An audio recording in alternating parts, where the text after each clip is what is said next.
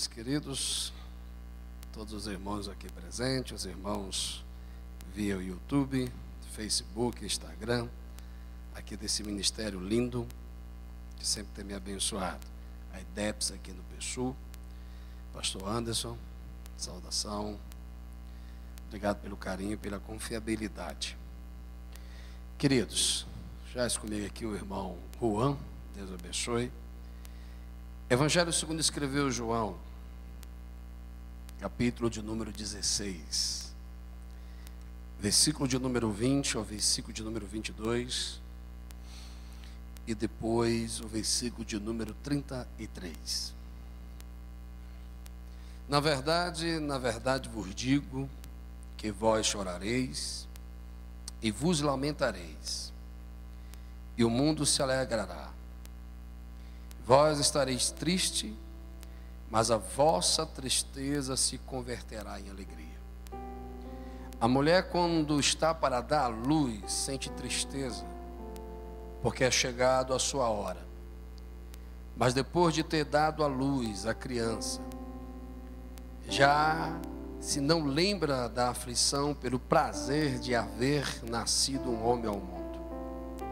Assim também vós, agora, na verdade, tendes tristeza. Mas outra vez vos verei, e o vosso coração se alegrará, e a vossa alegria, e a vossa alegria ninguém vai conseguir tirá-la. Versículo 33: Tenho-vos dito isto, para que em mim tenhais paz. No mundo tereis aflições, mas tenha bom ânimo eu venci o mundo. O texto a qual lemos, ele tem duas linhas introdutórias do pensamento que me chama muita atenção. Primeiro, a parte da comparação do processo gestacional de uma mulher com um processo que a igreja naquele momento estaria passando e que se serviria de exemplo para outros tempos da igreja na terra. Jesus usa uma metáfora do processo que é doloroso e principalmente as mulheres entendem isso. Ele vem e diz: assim como a mulher sente tristeza no dia do parto, porque ninguém tem prazer na dor. Quem tem equilíbrio emocional na sua estrutura cognitiva, nunca vai celebrar o processo de dor, mas com certeza celebra a finalização desta dor com o nascimento de um milagre. Jesus está falando do processo da igreja naquele momento, a qual ele está anunciando a sua morte. E anunciando a sua morte, com certeza os discípulos entrariam em aflições e angústia, alguns perderiam a fé, e o contexto dos três evangelhos sinóticos da crucificação e do evangelho de João, com certeza entendemos que eles se entristeceram. Mas Jesus vem e diz assim: Olha, vos digo que o mundo vai se alegrar, mas vocês vão se entristecer. Mas a vossa tristeza vai ser convertida em alegria, porque por um momento vocês não vão me ver, mas esse momento vai passar e com certeza vocês me vereis. Assim como a mulher se entristece porque está sofrendo, assim vocês vão se entristecer no processo. Mas ao terceiro dia, parafraseando, vou ressuscitar. E este luto e essa tristeza será convertida, transformada em alegria. Quando Jesus está expressando isso, eu entendo e tenho prazer de ver a opinião de Oatmani quando ele diz assim, do capítulo 12 do Evangelho de João até o capítulo de número 17, o Atmani interpreta como a conclusão da faculdade dos discípulos de Jesus com eles, que é os três anos e meio. Quando ele, no capítulo de número 12, desce a voz e afirma quem é Cristo, Jesus volta para os discípulos e diz: Essa voz não desceu para que eu venha acreditar em mim, essa voz desceu para que vocês entendam quem eu sou. Sou o Filho de Deus, o Salvador. No capítulo 13, ele continua o seu discipulado. No capítulo de número 14, capítulo 14 de João, capítulo 15 e 16, e Jesus trata especificamente com os apóstolos e os discípulos. A qual no capítulo de número 14 ele apresenta que o discípulo tem que conhecer o Paracreto, o Espírito Santo. No capítulo 15, o discípulo tem que permanecer em Cristo, conhecendo o Espírito da verdade, ao qual o mundo não pode receber, porque Cristo é a videira verdadeira. Se ele diz verdadeira, porque pode ter falsas, mas ele é a única que é verdadeira. E o discípulo que permanece nele, o Pai cuida, faz crescer, mas para crescer tem que paudar, tem que trabalhar nele. Nesse processo de discipulado, ele apresenta o Espírito Santo, ele apresenta a identidade de quem é Cristo e a verdade, o Espírito ensinará quem é Cristo.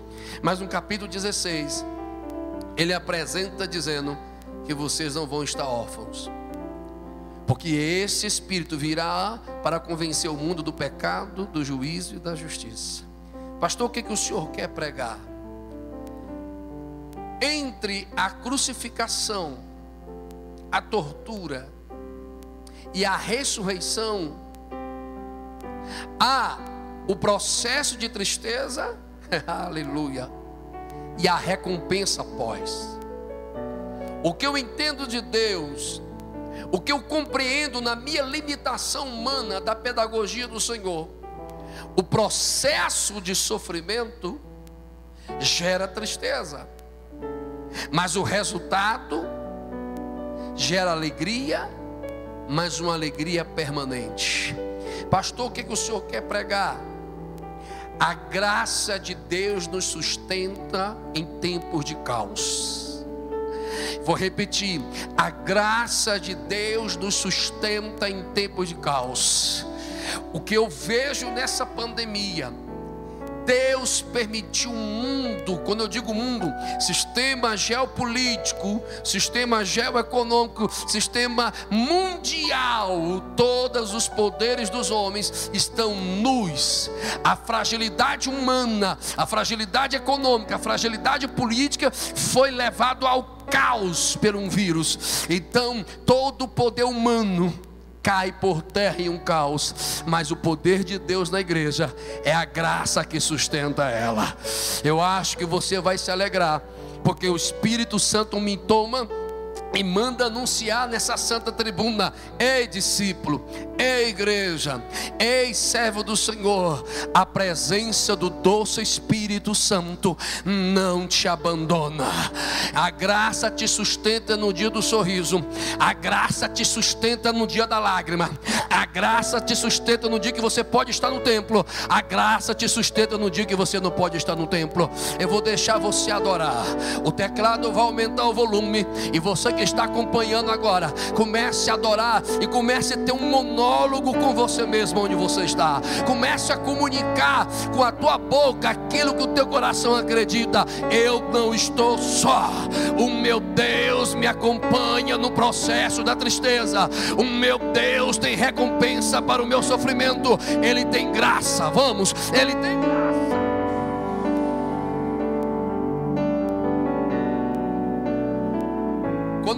Entendo desse processo, eu estou com 39 anos e confesso que dos 17 anos que eu sirvo a Jesus, eu nunca ouvi falar de uma tribulação tão grande como essa.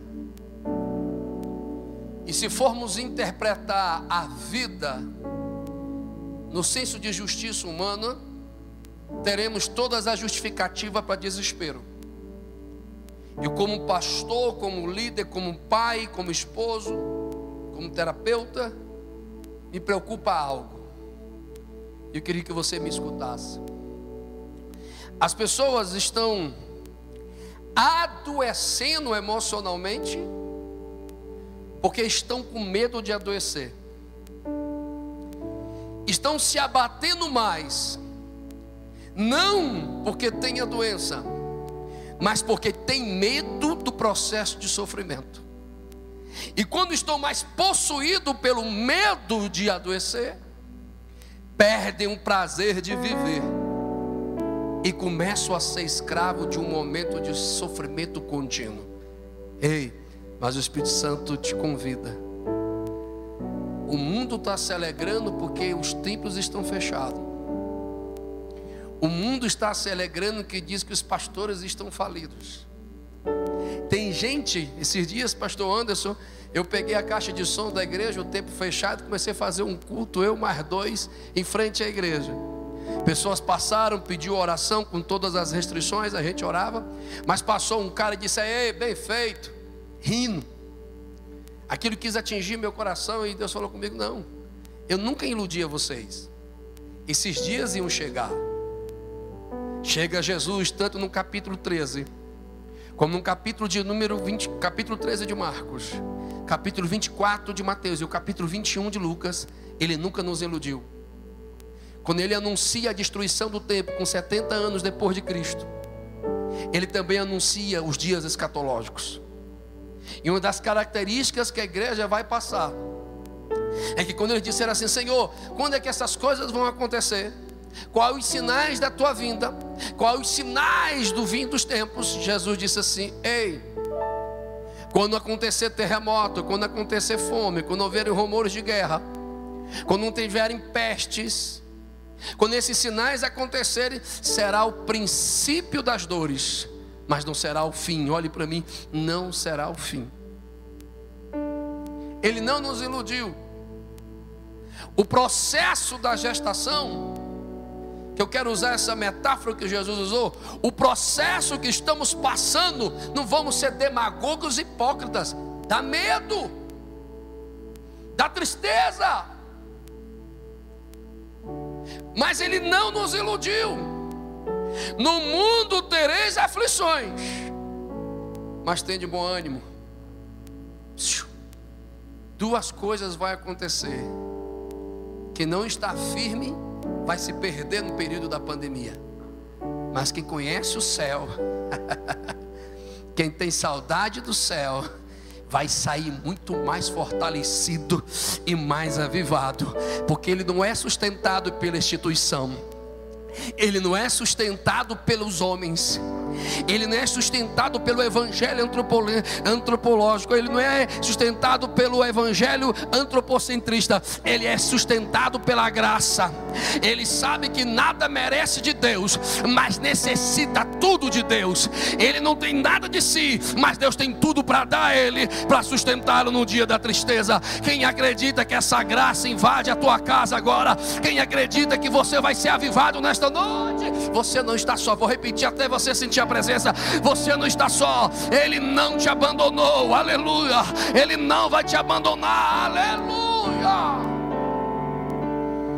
Spilmandai Elohia, salva eufórica me bator e recebe, cai. Pastor Divino Gonçalves, saudosa memória. Quando eu preguei a primeira vez nas reuniões ministeriais do Ministério de Taguatinga, uma vez ele, na parte introdutória de começar a minha mensagem, ele disse o seguinte: Uma coisa que precisamos entender é que na tribulação desperta dois pensamentos. O primeiro, o que Deus quer nos ensinar. Segundo, o que desejamos crescer e aprender. A pergunta é: por que na minha geração aconteceu isso? Não. A pergunta deve ser: Deus, o que, que o Senhor quer ensinar à igreja? O que, que o Senhor quer me fazer aprender para crescer? Como eu estou sentindo a presença do Espírito Santo. Ele está dizendo bem claro: não vou impedir o processo, mas eu mudo o resultado. Vou repetir. Eu não vou impedir o processo de tristeza mas eu transformo o resultado. Porque o processo é tristeza, então a conclusão tem que ser tristeza. Começamos essa pandemia, vamos ser sinceros, em tristeza, mas eu tenho certeza uh, que a gente vai acabar em alegria, porque eu acho que tem uns pentecostais me ouvindo nas redes sociais. O nosso Deus é especialista em transformar lágrima em sorriso em maldição, em bênção, em derrota, em vitória. Deixa eu profetizar porque eu creio. Ele é Deus para transformar esse isolamento social em fortalecimento conjugal, em fortalecimento de famílias, em fortalecimento de princípios. Ele é Deus para transformar esse processo em grande avivamento para a IDEPS, em grande avivamento na igreja que eu sou pastor, em grande avivamento nas igrejas de Brasília, em grande avivamento nas igrejas do Brasil, porque os homens podem nos proibir de estar no templo, mas os homens não podem nos proibir de sermos templo do Espírito Santo. Eu vou repetir: os homens podem me pedir de culto e liturgia, mas não podem me pedir de oferecer o meu culto de àquele que é vivo. Aonde você estiver, eu te desafio: levante as suas mãos ao céu, pelo amor de Deus, e adore a Ele, porque a graça dele te sustenta.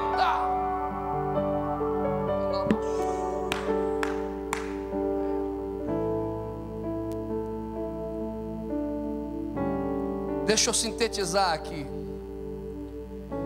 Primeiro princípio: a graça de Deus nos sustenta no tempo de caos, porque Ele já garantiu o resultado.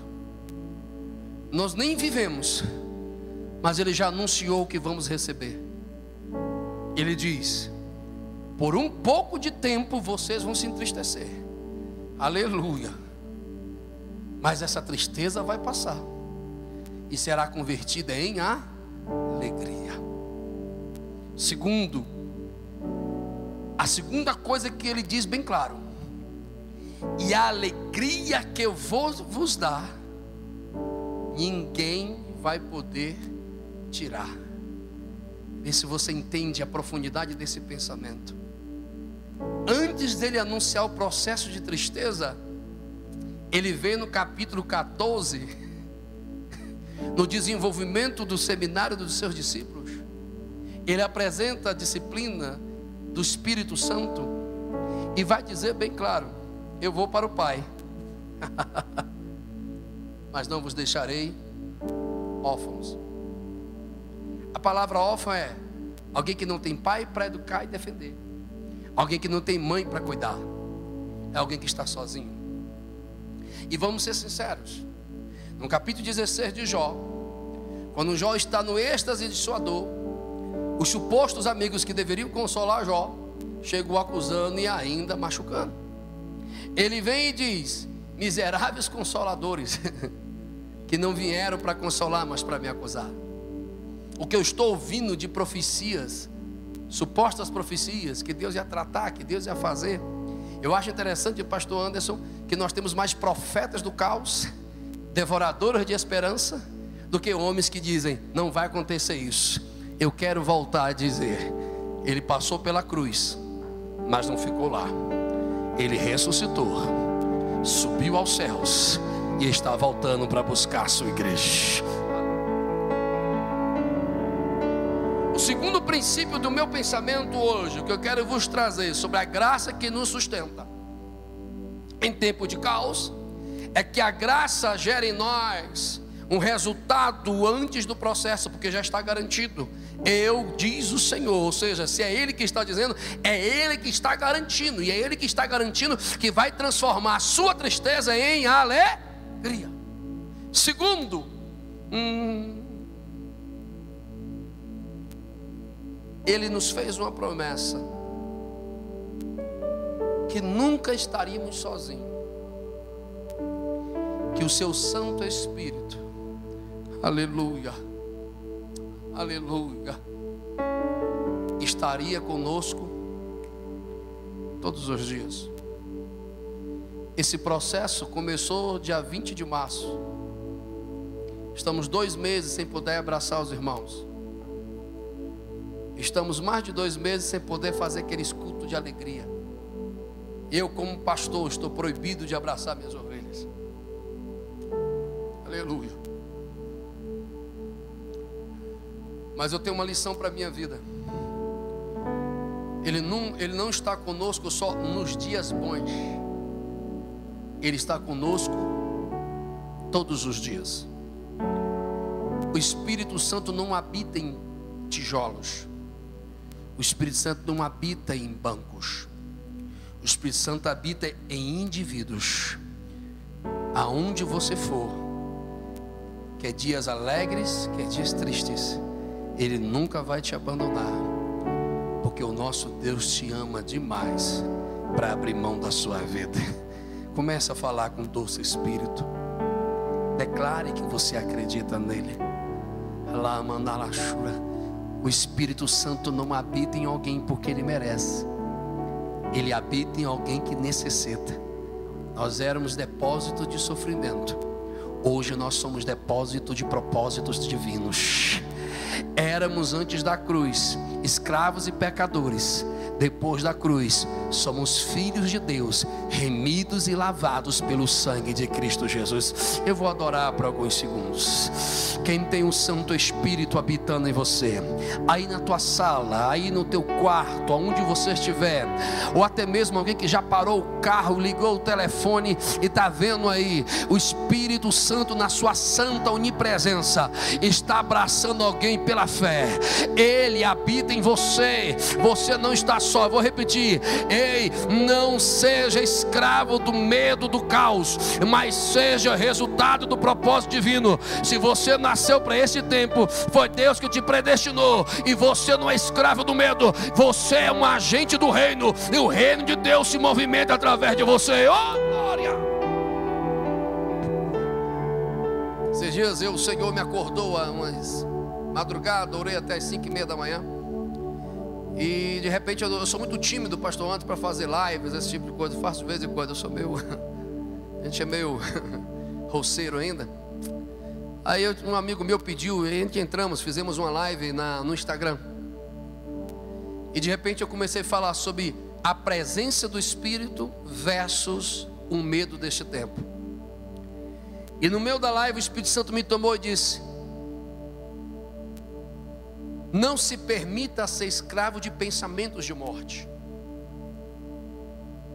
E novamente o Espírito Santo vai falando: não se permita ser escravo de pensamento de morte. Você não está só. E o Espírito Santo me tomava e dizia: a pior ausência é a presente.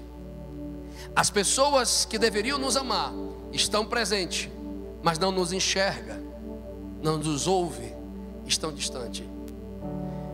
Mas o Senhor te diz: Aleluia. Ele te ama de tal forma que deu seu filho unigênito para morrer por você. Ele já morreu. Você não precisa se matar. Ele tem vida para você. De repente, uma moça, que eu vou dar um nome fictício, entra, Milene, e diz: Pastor, essa pessoa que é escravo de pensamento de morte sou eu. E foi digitando. E a gente falando não enxerga, né? Que fica os comentários. Aí uma moça entrou, pastor, pastor, pastor, é ela.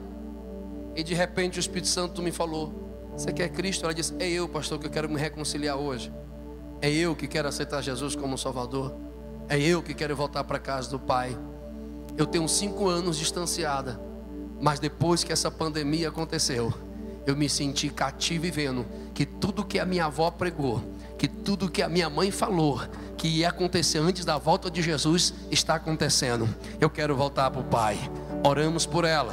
Ei, vem comigo, vem comigo. Aí eu sou pai de quatro crianças, então eu tenho um filho de espectro autista. Eu tenho várias situações humanamente falando que deveriam abalar minha cognição, a minha emoção. E de vez em quando a gente se abala. Um amigo meu teve um acidente, a esposa está lá, paraplética e outras notícias.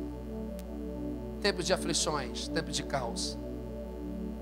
E de repente, aquele dia que você vira à noite, você busca o sono e não consegue, você vira na cama, você abre um livro, você lê a Bíblia, mas não passa o tempo. E de repente um, eu sinto, eu vi um som, como se de uma mensagem, eu procuro no celular. E quando eu vejo a mensagem, era dessa moça. Sete dias depois, pastor, eu quero contar um testemunho. Ela escreveu quase uma carta, um livro, e dizia que ela já estava cortando os pulsos e os braços, porque ela é muito possuída por uma ansiedade. E depois que viu o, a, o distanciamento social, ela começou a ficar mais angustiada. Mas naquele dia ela entendeu que Ele está conosco no dia do sorriso, ele está conosco no dia do choro.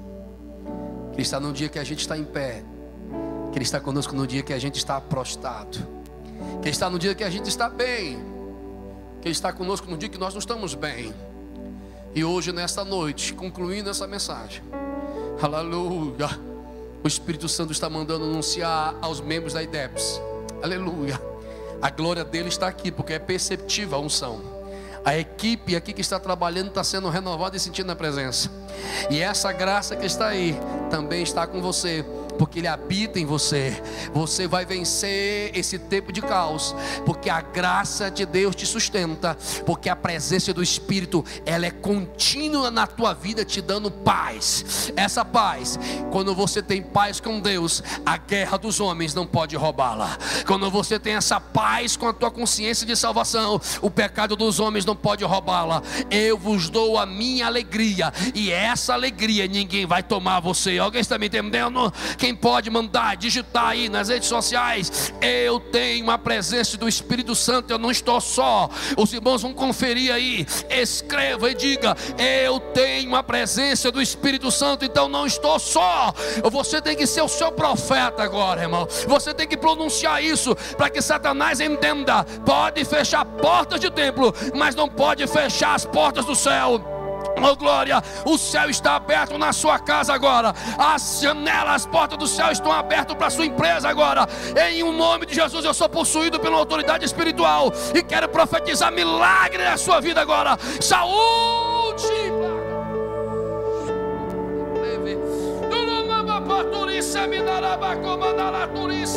Milagre, milagre da graça, milagre da graça, graça sustentando o teu casamento, graça sustentando as emoções dos teus filhos, graça sustentando a tua empresa, graça sustentando a tua vida espiritual, graça, o Espírito Santo está em você.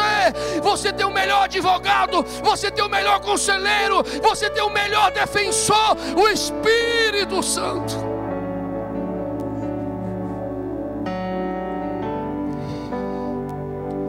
E essa presença do Espírito converte tudo que é tristeza em alegria.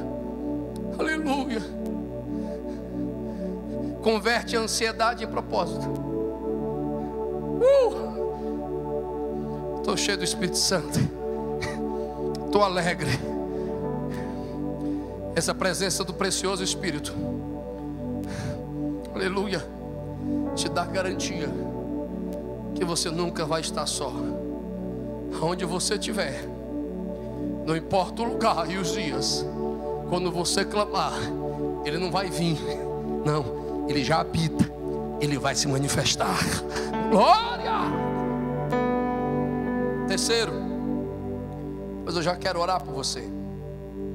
A graça nos sustenta em tempo de caos, porque o nosso Deus é especialista de transformar o processo em um resultado favorável. Segundo, o Espírito Santo está conosco, porque nós não somos só frequentadores de templo, nós somos o templo e morada do Espírito Santo. E em terceiro e último lugar, glória, como eu estou sentindo a presença do Espírito Santo. Eu acredito que alguém quer voltar para Jesus agora. Eu acredito que alguém está abalado na fé, estava se distanciando. E você está ouvindo essa live. E o Espírito Santo está tocando em seu coração. Não adianta se esconder através dos seus fracassos, porque Deus nunca chamou gente que é capaz ou forte. Ele chama para capacitar e é Ele que transforma. O Evangelho não é para pessoas perfeitas, o Evangelho é para quem precisa da perfeição do amor de Deus. Oh glória! Acho que eu não consigo pregar, não. Estou tão alegre, estou tão cheio de Jesus que eu estou com a carne tremendo. Jesus vem e diz: tenho-vos dito isto. Ele não nos iludiu. A igreja vai passar pelos princípios das dores. Ela vai passar pelas aflições. Não vai passar pela grande tribulação, mas pelas aflições desse tempo tem que passar. Porque você só cresce aprendendo no sofrimento. Eu vou usar até uma palavra, né, pastor, meio vamos dizer vulgar, mas é bem realista. Crentes de fé Nutella e crentes de fé raiz. Crentes que assistem culto, hoje não tem mais como sentir a presença.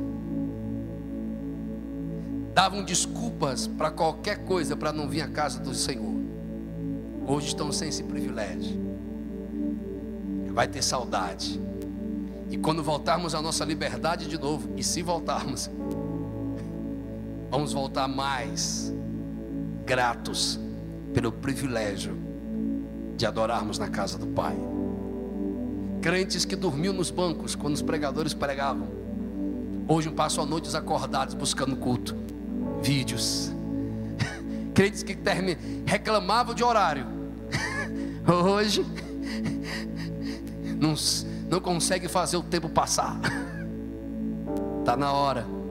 Ele está separando no sofrimento raiz e Nutella, bode e ovelha. Eu não sei de você. Eu sou resultado da mensagem da cruz. Eu não sou resultado de um evangelho institucionalizado, eu não sou resultado de teologias humanas, eu sou resultado da mensagem da cruz. E vou ser bem sincero com você: tudo que estamos passando não se compara ao que ele passou na cruz. Então você não tem o direito de desistir, porque na cruz ele não desistiu de você. Quem pode adorar comigo? Aleluia! Mas o que é mais massa e top desse texto é que ele diz bem claro: Tenho-vos dito tudo isso. Olha aí, pastor Anderson.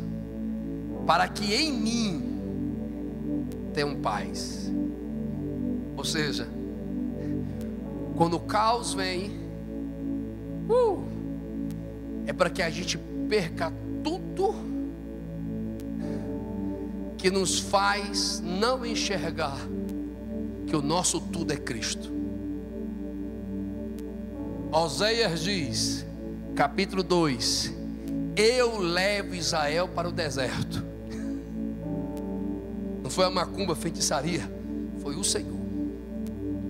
Para que ele volte a ouvir a minha voz intimamente. Meu pastor Anderson, eu estava preocupado com a igreja pós-moderna.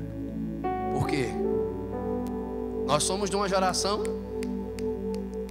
e os nossos cultos não eram um avivamento. Os nossos cultos era a festa do avivamento que a gente vivia. Nós não íamos para o templo sermos avivados. Nós íamos para o templo celebrar o avivamento que a gente já vivia. Porque o princípio do avivamento não é o lugar, não é o pregador, é o quanto você busca Deus na sua intimidade. Avivamento não é momentos de alegria ou êxtase espirituais. Avivamento é um relacionamento pessoal, íntimo e contínuo com Deus. Fecha a porta do teu quarto. Você estava com muitas janelas abertas e pouco tempo para o Pai. Aí o tempo do caos veio e todas as vozes se encerraram para você voltar a ter intimidade com a voz do noivo chamando a noiva. Jó perdeu tudo para que Deus fosse reconhecido que era o tudo da vida dele. Eu quero voltar a uma época, meu pastor, e vai acontecer.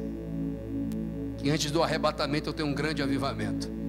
Tem uma promessa: derramarei do meu espírito sobre toda a carne. Que a gente vai para os cultos, não porque vamos ser avivados, mas nós vamos para o culto, porque o nosso altar, o culto, Aleluia. A nossa casa já está avivada. Eu não vou vir aqui pegar a brasa. Eu vou vir aqui trazer a brasa que eu já tenho.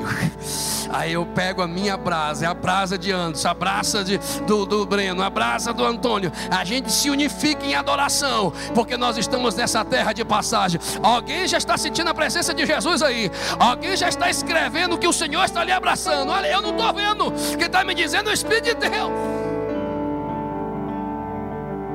Deixa eu concluir. Quem vai cantar aqui comigo? Se eu cantar, o povo sai da live na hora. Pensa um pastor desafinado.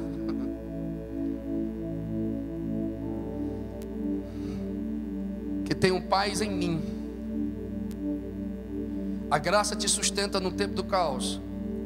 Porque Cristo é o centro de tua vida.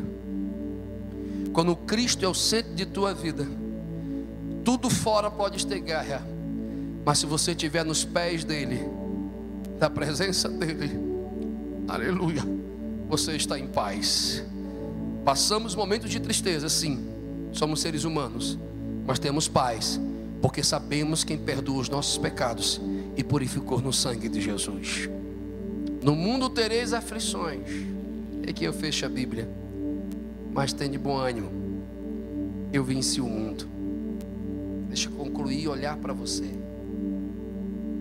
Quero olhar nos seus olhos. Através dessa câmera, dessa televisão, desse computador, desse tablet. Eu não sei qual instrumento que está na sua mão.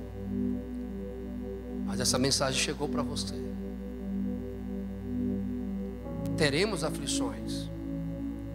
Não permaneceremos nelas. Receba essa profecia bíblica. Paulo diz: a nossa leve e momentânea tribulação. Se ele diz leve, porque não vai ser mais pesado que a cruz do Cristo que o servo viveu.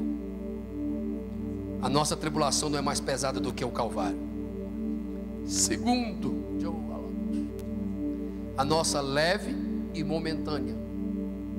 Igreja brasileira, escute essa profecia pela fé. Tem momento para começar mas tem momento para terminar. Já vencemos o mês de março, glória, aleluia. Estamos em pé ainda. Vencemos o mês de abril, glória, estamos em pé ainda. Estamos vencendo o mês de maio e vamos vencer. Nós vamos entrar, entramos nessa pandemia de uma forma, mas nós temos o Evangelho que nos permite ser resilientes nós vamos sair mais fortes do que entramos, porque temos certeza que tudo que perdemos dos homens, nós ganhamos muito mais da presença do Senhor. Comece a adorar onde você está.